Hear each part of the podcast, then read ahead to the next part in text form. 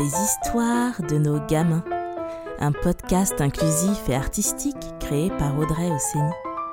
Vous allez écouter la première histoire de Billy, un personnage mis en tableau par Priscilla Osseni.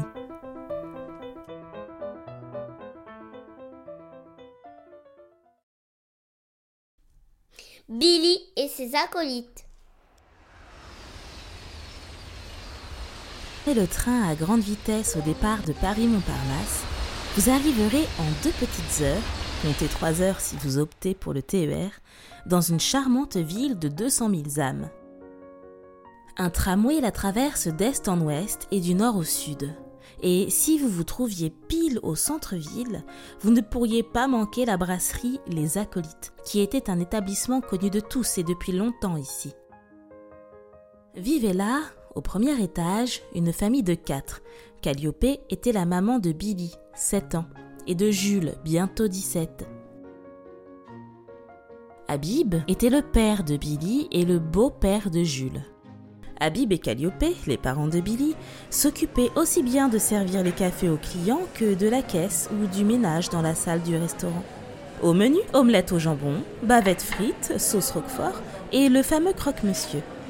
Souvent, lorsqu'elle avait un instant de libre, Billy venait prêter main forte au bar pour prendre les commandes. Les clients adoraient Billy. La petite fille illuminait la brasserie avec sa coupe au carré de cheveux blonds presque blancs. Elle avait le visage rond d'un poupon et une large bouche pour accueillir le plus grand des sourires, qui laissait apparaître deux petites quenottes écartées l'une de l'autre.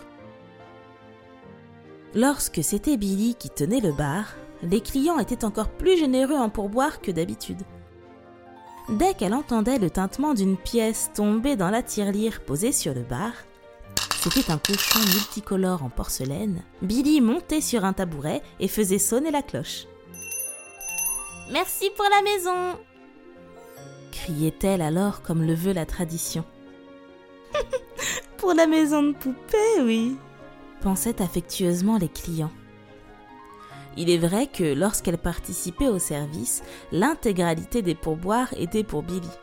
C'est ainsi qu'elle finançait ses nouveaux jouets. Et il est vrai qu'elle embarquait toujours et partout avec elle sa petite poupée habillée de vert qu'elle portait sur son dos à l'aide d'un tissu. Ce qu'il faut savoir encore à propos de Billy, c'est qu'elle n'aimait ni les robes, ni les jupes, ni les sandales d'été. Ce n'était pas pratique du tout pour grimper, faire la roue et le poirier. Et Billy s'entraînait à ses acrobaties toute la journée. Oh bah, dis donc, Billy, tu t'es fait une sacrée cagnotte aujourd'hui. Tu vas pouvoir t'acheter de nouveaux jouets. Lui lança Claude, un habitué de la brasserie qui venait chaque jour s'accouder au bar de marbre pour lire son journal et discuter avec qui veut. En réalité, Billy sortait toujours avant la fermeture du rideau métallique pour donner quelques-unes de ses pièces du jour à Sarah. Sarah était une exilée, elle venait d'un pays en guerre. Pour survivre, elle était partie de chez elle, avait traversé plusieurs pays et était finalement arrivée en France. Tous les jours, elle venait devant la brasserie, déplier une petite chaise de camping et poser à côté d'elle sa pancarte en carton où elle avait inscrit en français avec l'aide de Jules ces mots. Réfugiés, Syrie, aidez-moi SVP. Tous les matins, Habib venait lui offrir un café en lui disant Assalamu alaikum. C'est ainsi que l'on dit bonjour en langue arabe. Cela voulait dire que la paix soit sur toi. Sarah refusait toujours le café dans un premier temps, puis Habib insistait, puis Sarah acceptait. Cela se passait à l'identique chaque matin. Ils semblaient toujours se parler comme si c'était la première fois qu'Habib proposait un café, la première fois que Sarah le refusait, qu'Habib insistait et que Sarah acceptait finalement. Sarah et le père de Billy parlaient la même langue, pourtant ils ne venaient pas du même pays. Ils récitaient aussi les mêmes prières, mais Habib disait toujours que, avant que sa maman ne quitte ce monde, il y a plusieurs années de cela, c'était comme s'il n'avait jamais vraiment prié avant. Comme s'il n'avait jamais prié ni jamais pleuré avant. Billy s'en rappelait très bien. Habib lui avait expliqué que des larmes avaient déjà coulé sur ses joues avant qu'il ne perde sa maman. Mais ce n'était pas comme pleurer vraiment, car lorsqu'il avait pleuré à la mort de sa maman, il avait pleuré non pas en silence comme le font souvent les adultes, mais bruyamment. Les larmes ne roulaient pas tranquillement, mais giclaient comme des geysers. Billy comprenait très bien ce que lui disait son papa, car elle pleurait encore souvent de cette façon. Ce sont des pleurs qui libèrent ceux qui font du bruit. Depuis, Habib disait à Billy que l'on avait le droit de pleurer lorsque l'on en avait besoin. Ah oui, moi je pleure dès que j'en ai l'occasion, lui disait-il souvent. Il avait dit aussi à Billy de ne pas s'inquiéter, et que lorsqu'il aurait pleuré la quantité de larmes nécessaires à son immense chagrin, il retrouverait son état plus tranquille.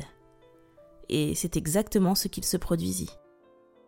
D'ailleurs, Habib était encore plus calme qu'il ne l'avait jamais été. Sa seule présence suffisait à apaiser Billy. Habib, comme Sarah, était de confession musulmane et Calliope était catholique. Et Billy disait qu'elle n'était ni l'un ni l'autre, ou un peu des deux peut-être. Elle aimait cependant regarder la robe de baptême de sa mère. Elle était en satin blanc, assortie d'un petit bonnet fait dans le même tissu et orné de dentelles et d'un ruban pour le nouer sous le menton. Calliope ne priait pas. Enfin, on ne la voyait jamais prier. Pas comme son papa, pas avec ses mains. Mais peut-être priait-elle parfois dans sa tête. Car après tout, lorsque l'on désire quelque chose très fort et que l'on dit S'il vous plaît, s'il vous plaît, s'il vous plaît, en chuchotant à personne, à qui parle-t-on?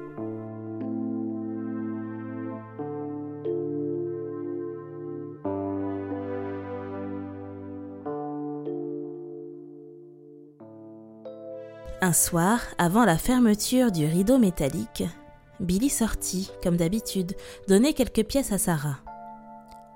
En rentrant, elle était triste et demanda à son père pourquoi, malgré toutes les pièces qu'elle avait déjà données à Sarah, elle n'avait toujours pas de maison. Ma fille, les pièces ne peuvent pas suffire à acheter son bonheur. Papa, je comprends plus rien, moi. Tu dis toujours que dans ta religion, il faut être charitable et aider son prochain. Alors pourquoi n'aide-t-on pas plus Sarah? Tu n'es plus musulman peut-être? Habib posa les mains sur les épaules de sa fille et lui dit Non, mais musulman, catholique, sans religion, peu importe. Chacun aide à sa mesure, Billy. Et tu aides à ta mesure, car tu as un grand cœur. Mais une maison, c'est plus qu'une vie entière de pourboire. Des semaines plus tard, tout allait comme toujours à la brasserie. La cloche sonnait pour les pièces qui tintaient. Merci pour la maison. Le café était offert chaque matin, refusé, insisté, puis accepté. Et Habib priait chaque jour en se passant les mains sur le visage comme pour se le laver, non pas avec de l'eau, mais avec de l'air.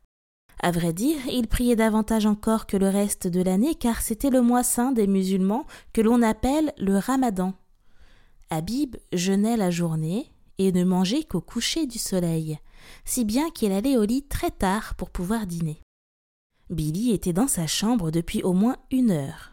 Calliope l'avait accompagné comme toujours pour l'aborder et éteindre la grande lumière. Elle s'assurait aussi toujours que Billy aille bien se vider la vessie une dernière fois aux toilettes avant de se coucher, car elle dormait si profondément la nuit que son corps qui rêvait oubliait de la réveiller pour ne pas mouiller son lit. Le docteur avait dit que cela s'appelait de l'énurésie nocturne, qu'elle pouvait sans problème porter des couches de grande la nuit, et que cela passerait avec le temps. Normalement, c'était là que devait s'arrêter la journée de Billy. Mais cette fois, après que Calliope a éteint le plafonnier de sa chambre, Billy s'était relevée. Elle empoigna son bébé vert avant de l'installer sur son dos, et, discrètement, sur la pointe des pieds, elle se faufila hors de sa chambre, puis hors de la brasserie. Heureusement, Habib, qui veillait tard pour le ramadan, s'aperçut bien vite de la sortie nocturne de Billy. À son tour, sans faire de bruit, il se glissa sous le rideau métallique pour la suivre et découvrir ce qu'elle allait faire dehors, seule dans la nuit.